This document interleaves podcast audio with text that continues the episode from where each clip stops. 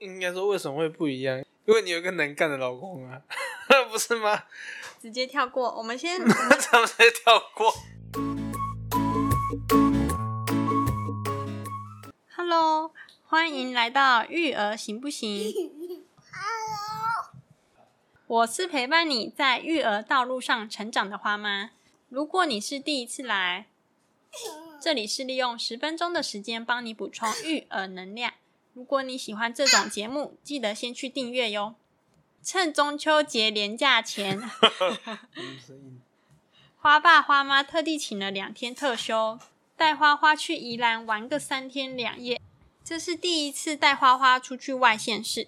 不是第一次带他去外县市，是第一次带他出去住宿啦。哦，对啊，第一次带他去住宿。花妈在出发前很担心会不会面临突发状况，像是认床不肯睡觉，在外头很欢之类的。毕竟这是你有担心吗？你有担心？当然有啊。我觉得我我事前做的东西比你多呢。结果我们出去玩的过程都挺顺利的。花家是怎么办到的呢？今天的节目内容就来跟你说说花家如何规划行程、准备什么东西，还有旅行的好物推荐。废话不多说，Let's go！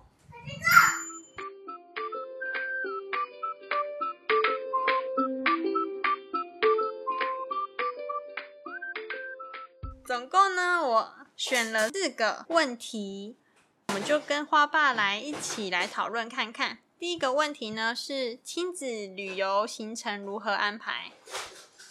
如何安排？应该就会变这次旅行都是花爸在规划的、啊，结果去的景点都没有去几个。哪有没有去几个？你哪有的好意思说我们要从苗栗到宜兰？我们路程大概到那边就一个小时又四十分。基于花妈跟花花每一次出去都会拖个半小到一小，到宜兰已已经一点半快两点，那时候我们就可以 check in 嘛，对不对？我们想要 check in，但没办法 check in，我们比较早到。我要我要讲什么？亲子旅游行程如何不是不是安排对，然后你刚你直接讲怎么你怎么安排景点就好了。不是啊，你刚刚讲到我们蛮蛮 care 的、啊，什么叫做没去几个？时间上我们不要安排太多的景点，我们主要的目的是跟小朋友去共同游玩这些点或者是这些设施。小朋友取向就是什么？不用太复杂的，不用像我们大人那么复杂性的那种高空弹跳啊，或者什么之类的。那他只是一般的，孩子去到一个一个地方，他觉得他有玩到、尽兴到那就好了。像小朋友最简单猫玩猫咪嘛，或是玩一些溜滑梯，或是手做 DIY，他们就可能或看一些生物，他们觉得哎、平常日常看不到的东西，他们就觉得很新奇。所以我们以这几个要素去做设定。所以就是说，我们花家的亲子旅游行程很 free，没有规定几点到几点要是什么行程。本来预计是这样做的，但是花妈给花爸一些压力。因为我很怕晒，还有很怕累，尤其又带着花花，所以室内活动最好。室内活动是那时候我们一开始在出去的前一个礼拜，我有跟花妈讲，我说我们去年假的那几天依然会下雨，那我们本来从室外景点，我们改一些到室内。所以重点是亲子旅游的行程呢，就是安排尽量以小孩的喜好为主，可以亲子同乐的景点。第二个问题，亲子旅游住宿怎么挑选？住宿怎么挑选？我们也没什么在挑，主要是你想要浴缸，可以放松泡澡，对我我的取向是所以都是你的取向啊。哪有取向？像我们第一天住的品文旅，它还是有小朋友的东西呀、关于亲子旅游住宿，我主要是认为干净和舒服，然后再加上你希望的有浴缸。干净舒服是一定嘛，对不对？像是第一天我们是住品文旅，它是一个亲子旅馆，我觉得它很特别的是，它还可以请服务人员加装床围。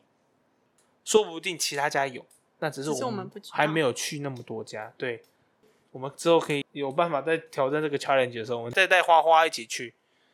第二天呢，我们是住香草商旅，都是属于干净啦。嗯嗯，我觉得亲子旅游住宿的重点，除了环境要干净舒服之外，还有要挑选离我们要去的景点近的地方。如果小朋友要睡觉啊，或者是我们大人觉得很累的时候，就可以回去。可以用走路的方式，就不用再开对车啊，或这些段路途遥远才能回去饭店这样。像我们住的那个香草商旅嘛，嗯，它是距离罗东夜市算近的，五分钟啊，我们就推推推车嗯，带花花去夜市。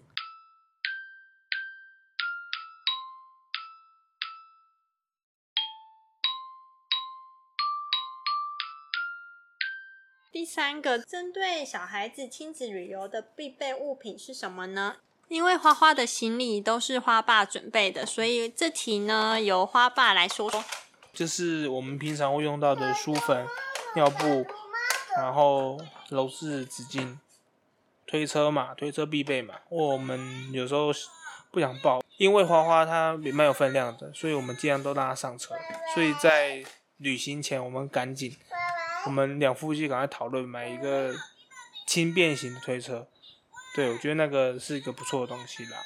我觉得最重要的，其实我我啦，我其实在准备行李的时候，花妈跟花阿婆一直在靠背我说：“你行李箱弄那么大天干嘛花爸是选择带很大的行李箱，？”对，为什么带那么大？因为小朋友东西多，加上两个大人，当你手上要去腾出来去照顾小朋友的时候，有些突发状况，不管是牵着他或者推车，当然希望行李是一包搞定就好了，所以就会用这么大的行李箱把全部塞进去。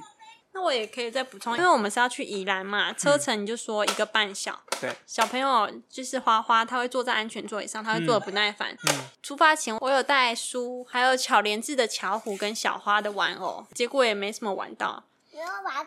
因为花花比较特别，是他上车就要睡了，因为花爸开车技术好。就这样摇来摇去就睡着了。还有是常备药啊，我们有带花花的那个益生菌，益生菌是每天必备要吃的嘛。啊那另外就是可能擦伤或者是受伤的药，我们选择的是猴子棒。对。然后我记得我有带美康啊，哦，美康针对小朋友的红屁股，红屁股，我有也担心那时候，因为我们有安排水游泳池的活动，花花也是第一次去游泳池玩，那当然会担心小朋友会不会遇到一些情况，嗯，就是红屁股啊，或者是水蛭怎样，它会过敏。反应。对，那就带美康棉花棒也带一组过去。其实我们等于是活生生的把我们每一天日常会用到的东西，除了太大型的没带以外，那些能带的我们就带了，都放在很大的行李箱里。这样才方便嘛，对吧？要什么？我记得这三天花妈跟花花要什么，我就说哎、一身花瓣，我就开始在翻行李箱，我就我记得大概知道位置在哪边了、那行李箱的大小，如果模拟一下的话，是可以把我一个人塞进去的。嗯，那其实是已经大概三十寸，出国用的。后来想想，觉得带行李箱真的挺方便的。第四个问题，花家旅行的时候有推荐什么好物吗？我觉得第一个是分装罐，你说要买的那个分装罐，嗯装花花的洗澡沐浴乳嘛，嗯，还有我的化妆水、精华液、乳液。就一个个体，然后四个丫头这样子。像一开始你叫我把化妆水、乳液装到分装罐，我真的很懒，我觉得没有必要。我还是我装啊。每一次 check in check out 的时候，我都不能很帅气的这样拎着几几卡回修啊那件，所以我就觉得哦很狼狈，然后带着个小朋友的话，他会更狼狈，所以我才出此下车。第二个我觉得好物呢，就是我们出发前买的那个推车 J O L L Y，主要是看到 YouTuber 朱里一家他们推小朋友出去的时候是用那个。那个有点像是脚踏车，但是它又可以像变形金刚一样变换成不一样的坐姿给小朋友。它就是有三个模式嘛，一个就是一个 T 把，当小朋友像是骑脚踏车一样。那第二个呢，就是放下来之后就变成像小朋友可以玩的那种小滑板车。